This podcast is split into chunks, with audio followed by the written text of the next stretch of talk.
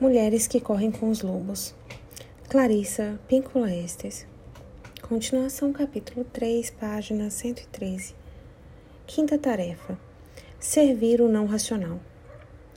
Nessa parte da história, Vassalissa pediu o fogo a Baba Yaga, e a Yaga concorda se Vassalissa fizer em troca alguns serviços domésticos para ela. As tarefas psíquicas desse período de aprendizado são as seguintes: ficar com a deusa Megera, aclimatar-se às imensas forças selvagens da psique feminina, chegar a reconhecer o poder dela, o seu poder e os poderes das purificações interiores. Limpar, escolher, alimentar, criar energia e ideias. Lavar as roupas da Iaga, cozinhar para ela, limpar sua casa e separar os elementos. Há não muito tempo, as mulheres se envolviam profundamente com os ritmos da vida e da morte.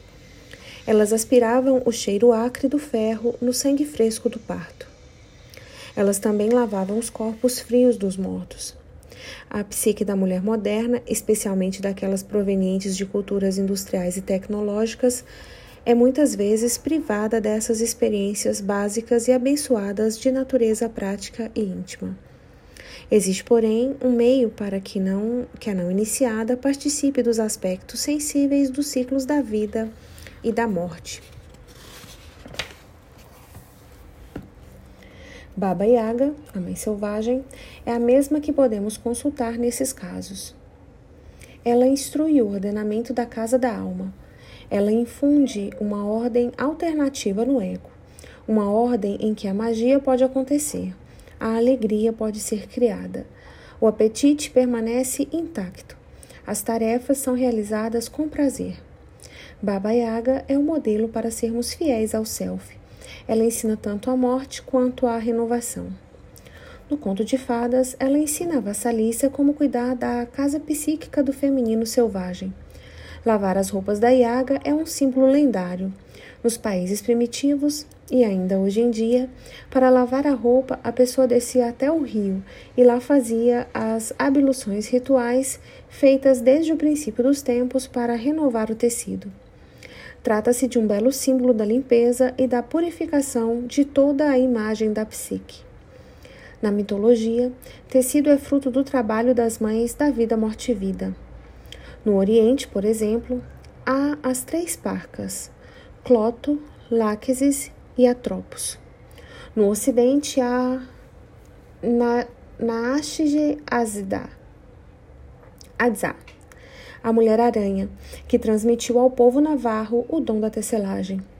Essas mães da vida, morte e vida ensinam às mulheres a sensibilidade ao que deve morrer e ao que deve viver, ao que deve ser retirado com a cada e ao que deve ser aproveitado no tecido. Na história, Baba Yaga encarrega a vassalissa de lavar sua roupa para que esse tecido, esses padrões da deusa da vida, morte e vida venham à luz, à consciência. Ao lavá-lo, ela o renova. Lavar alguma coisa é um ritual de purificação atemporal. Ele não representa apenas a purificação, ele também significa como batismo proveniente do latim baptiza empapar, impregnar com uma força e um, mistério luminosos. No conto, a lavagem das roupas é a primeira tarefa. Ela simboliza repor em boas condições aquilo que perdeu a forma com o desgaste. As roupas são como nós, que nos desgastamos cada vez mais até que nossas ideias e valores ficam frouxos com o passar do tempo. A renovação, a revivificação ocorre na água, na redescoberta daquilo que realmente consideramos verdadeiro, daquilo que realmente consideramos sagrado. No simbolismo dos arquétipos, os trajes representam a persona, a primeira impressão que o público tem de nós. A persona é uma espécie de camuflagem que permite que os outros conheçam de nós apenas o que nós queremos que eles conheçam e nada mais. No entanto, existe um significado mais antigo da persona, encontrado em todos os ritos da América Central, um significado bem conhecido das cantadoras e cuentistas. A persona não é apenas uma máscara atrás da qual a pessoa se esconde, mas sim uma presença que encobre a personalidade rotineira. Nesse sentido, a persona ou máscara é um indicador de hierarquia, virtude, caráter e autoridade. A persona é o significante exterior, a manifestação exterior de comando. Gosto muito dessa tarefa iniciática na qual se exige que a mulher purifique as personas. O manto de autoridade da grande Iaga na floresta. Ao lavar as roupas da Iaga, a própria iniciada verá como são feitas as costuras da persona, que modelos os trajes seguem. Logo, ela mesma terá alguma quantidade dessas personas a serem penduradas no seu armário em meio às outras criadas por ela durante toda a vida. É fácil imaginar que os símbolos de poder e autoridade da Iaga, suas roupas, tenham as mesmas qualidades que ela tem em termos psicológicos: a força, a resistência. Portanto, lavar sua roupa é uma metáfora através da qual aprendemos a perceber e a adotar essa combinação de qualidades, bem como a saber como separar, consertar e renovar essa qualidade pela purificatio a lavagem das fibras do ser. A tarefa seguinte é a de varrer o casebre e o quintal. Nos contos de fada do leste europeu, as vassouras muitas vezes são feitas de gravetos de árvores e arbustos e, ocasionalmente, das raízes de plantas rijas. O trabalho de vassaliça consiste em passar esse objeto, feito de matérias vegetais, sobre o piso da casa e do quintal, para manter o local limpo de resíduos. A mulher sábia mantém seu ambiente psíquico organizado. Ela consegue isso mantendo a cabeça limpa, mantendo um local limpo para o seu trabalho e se dedicando a completar suas ideias e projetos. Para muitas mulheres, essa tarefa exige que elas separem todos os dias algum tempo para a contemplação, que abram um espaço para habitar que seja nitidamente seu, com papel, canetas, tintas, ferramentas, conversas, tempo, liberdades que se destinam apenas a esse trabalho. Para muitas delas, a psicanálise e outras experiências de mergulho e transformação fornecem o local e o tempo especiais para esse trabalho. Cada mulher tem suas próprias preferências, seu próprio estilo. Se esse trabalho puder ser realizado no casebre de Baba Yaga, tanto melhor. Mesmo perto do casebre, é melhor do que longe dele. Seja como for, a vida selvagem de cada um tem de ser mantida em ordem com regularidade. Não é suficiente dedicar a ela um dia, uma vez por ano. No entanto, como é o casebre da Baba Yaga que Vasalisa varre, como se trata do quintal da Baba Yaga, estamos falando também da manutenção em ordem das ideias incomuns. São ideias que incluem o que é incomum, místico, da alma e amedrontador. Varrer o ambiente significa não só começar a valorizar a vida não superficial, mas também cuidar da sua organização.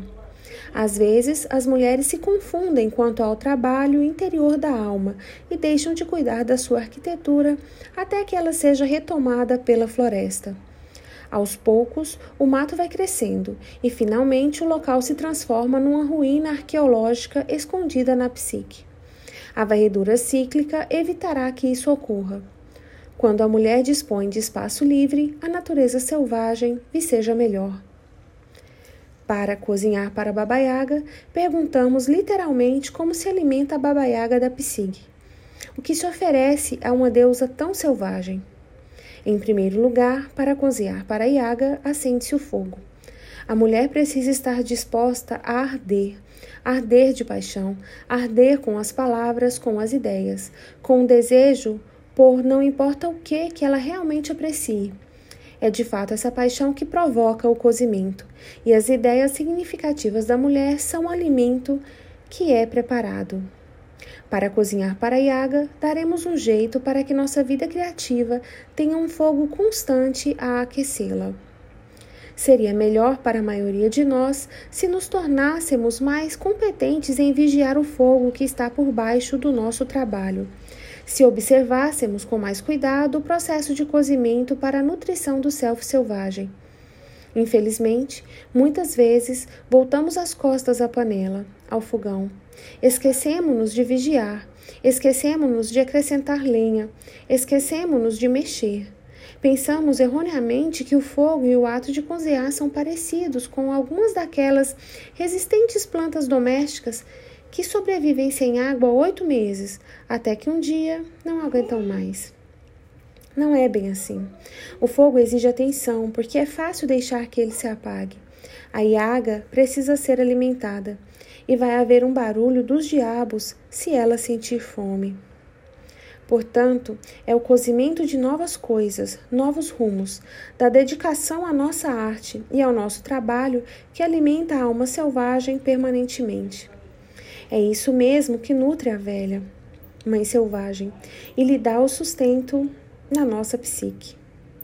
Sem o fogo, nossas grandes ideias, nossos pensamentos originais, nossos anseios e desejos continuam crus e todo mundo se sente frustrado.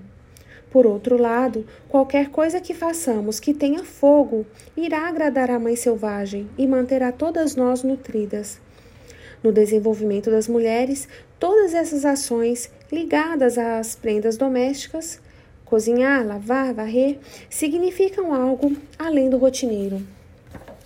Todas essas imagens sugerem modos de pensar na vida da alma, de avaliá-la, alimentá-la, nutri-la, corrigi-la, purificá-la e organizá-la. Vassalissa recebe a iniciação em todos esses aspectos e sua intuição ajuda a realizar as tarefas. A natureza intuitiva dispõe da capacidade de estimar as situações num relance, de avaliar num átimo, de eliminar o entulho que cerca uma ideia e de identificar a essência, para lhe infundir vitalidade, cozinhar ideias cruas e preparar alimento para a psique. Vassalissa, através da boneca da intuição, está aprendendo a escolher, a compreender, a manter em ordem, a limpar e arrumar o ambiente da psique. Além disso, ela aprende que a mãe selvagem exige muito alimento para poder realizar seu trabalho. Não se pode impor a Baba Yaga uma dieta de folha de alface e café preto. Se quisermos nos aproximar da mãe selvagem, devemos perceber que ela tem apetite por certos alimentos. Se quisermos ter um relacionamento com o feminino ancestral, precisaremos cozinhar muito.